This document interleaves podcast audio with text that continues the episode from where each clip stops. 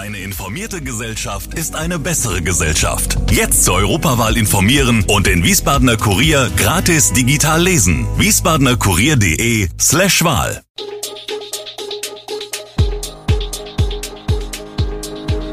Gude, unser morgendliches News Update. Das Wichtigste aus Wiesbaden für Sie im Überblick. Guten Morgen aus Wiesbaden an diesem 1. Februar. Verwirrung um Streik im Wiesbadener Busverkehr, Debatte um Netrebko spitzt sich zu und Windenergieausbau stockt. Das und mehr hören Sie heute im Podcast. Wegen eines möglichen Warnstreiks bei ESWE Verkehr in Wiesbaden gibt es Konfusion. Am Dienstagabend hatte ESWE per Pressemitteilung vor möglichen Einschränkungen im Busverkehr der Landeshauptstadt am Mittwoch gewarnt. Es sei kurzfristig zu einem ganztägigen Warnstreik aufgerufen worden. Wer die Gewerkschaftssekretär Jochen Koppel stellte aber noch am Dienstagabend im Gespräch mit dem Wiesbadener Kurier klar, dass alle Busse wie geplant fahren. Grund der Konfusion war offenbar ein sogenannter personenbezogener Warnstreik, den die Gewerkschaft ESWE am Dienstag mitgeteilt hatte. Dass die Aktion nur einen sehr begrenzten Personenkreis betrifft und den Fahrbetrieb nicht tangieren werde, sei ESWE gegenüber kommuniziert worden, teilt Gewerkschaftssekretär Koppel mit. Verdi befindet sich momentan in Verhandlungen über den Tarifvertrag des öffentlichen Dienstes, der für Beschäftigte des Bundes und der Kommunen gilt und damit auch ESWE Verkehr betrifft. Die Forderung lautet 10,5 Prozent mehr Lohn, mindestens aber 500 Euro mehr. Ein an die Mitarbeitenden und Eltern der Wiesbadener Kita St. Elisabeth verfasstes Schreiben sorgt derzeit für Unruhe und Spekulationen. In dem Schreiben ist die Rede von einem Ereignis in der Eisbärengruppe im Januar, das die Thematik des Kinderschutzes berührt. Konkreter wird der Sachverhalt nicht geschildert. In dem Brief, der der Redaktion vorliegt, erklären Pfarrer Klaus Nebel und die beiden Kita-Koordinatoren, Julia Faut und Thomas Bogner, man habe eine Situation mit einer beschäftigten Person wahrgenommen, die Anhaltspunkte für eine Beeinträchtigung des Wohls der Kinder gab. Konkret soll die beschäftigte Person, um die es geht, mit sofortiger Wirkung vom Dienst freigestellt und das Beschäftigungsverhältnis aufgelöst worden sein.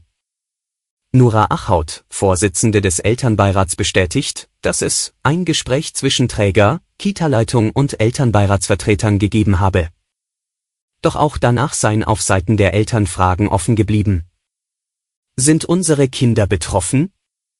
Das möchten die Eltern gerne wissen, schildert Achhaut die Lage. In den vergangenen Wochen vermeldete die Polizei fast täglich Schockanrufe, wo von älteren Bürgern durch die vermeintliche Not ihrer Angehörigen versucht wurde, Geld zu entlocken.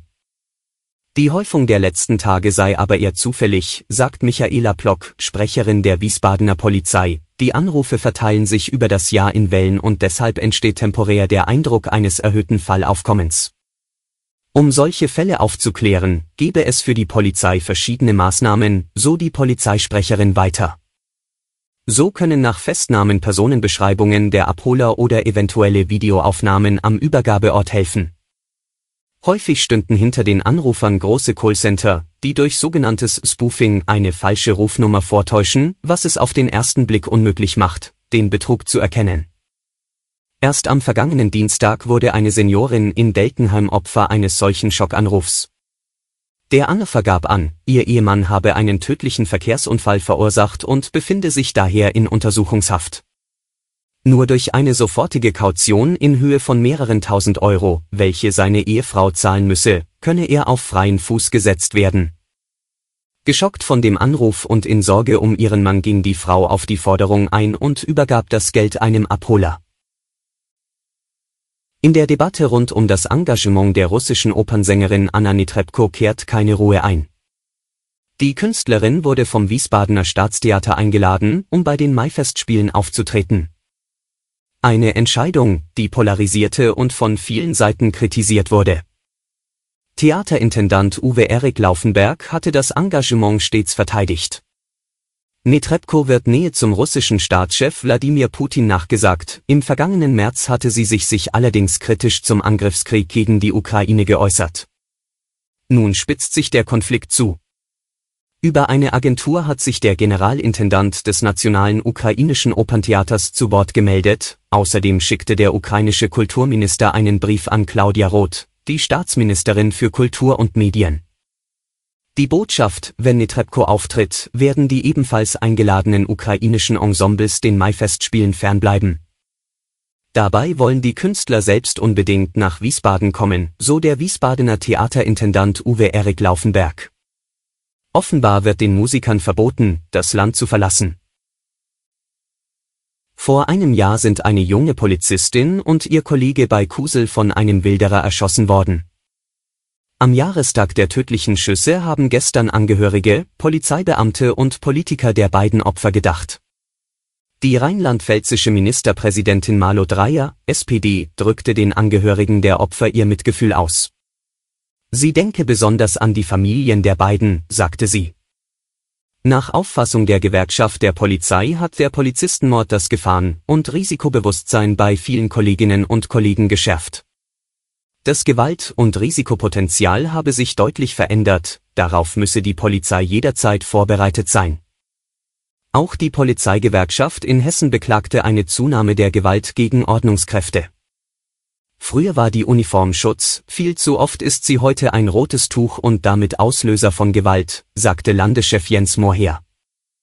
Der wegen der Morde verurteilte 39-Jährige muss sich demnächst im Saarland erneut vor Gericht verantworten.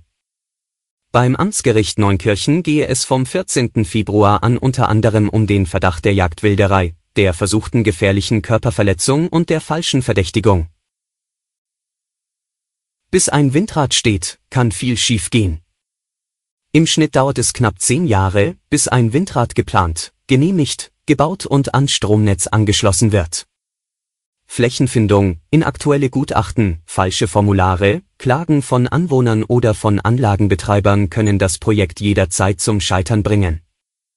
Die Planung ist dabei oft das geringste Problem, viel öfter hakt es im Genehmigungsverfahren. Und seit 2017 scheint der Neubau an Windrädern auch aufgrund der veränderten Vergütung zu stocken. Waren 2014 und 2016 für Rheinland-Pfalz und Hessen Rekordjahre, was den Zubau an Windrädern anging, so sieht man in den Daten deutlich, wie der Zubau seit dem Erneuerbare Energiengesetz 2017 gesunken ist. Vor dem EEG 2017 wurde jede neue Windenergieanlage vom Bund gefördert und nach einem festen Preis vergütet. Nun müssen alle neu geplanten Anlagen an einer Ausschreibung der Bundesnetzagentur teilnehmen, um eine individuell angepasste Förderung zu bekommen. Dadurch soll Wettbewerb entstehen.